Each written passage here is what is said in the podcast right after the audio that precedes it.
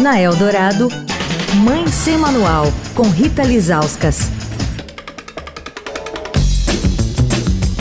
Oi, gente, Mãe Sem Manual de volta essa semana com o neonatologista Paulo Poggiani.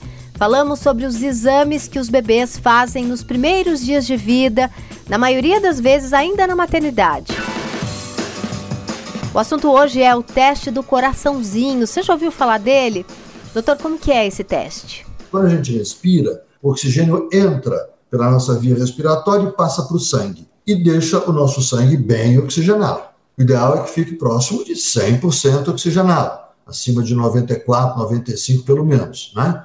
E se eu vou fazer num recém-nascido um teste em que eu vejo a saturação aqui no dedo e ela está me mostrando 98 e eu vou medir no pé do bebê e está 94, opa, isso está errado esse teste está alterado.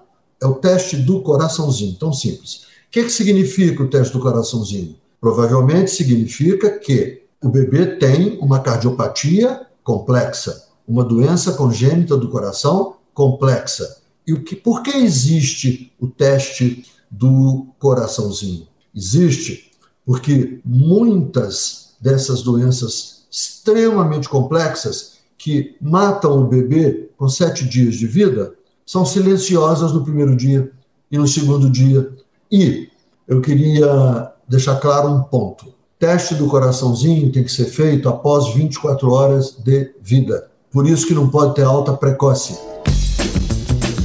Amanhã o teste da linguinha. Quer falar com a coluna? Escreve para mãe sem manual, estadão.com. Rita Lisauskas para a Rádio Eldorado, a rádio dos melhores ouvintes. Você ouviu Mãe Sem Manual, com Rita Lisauskas.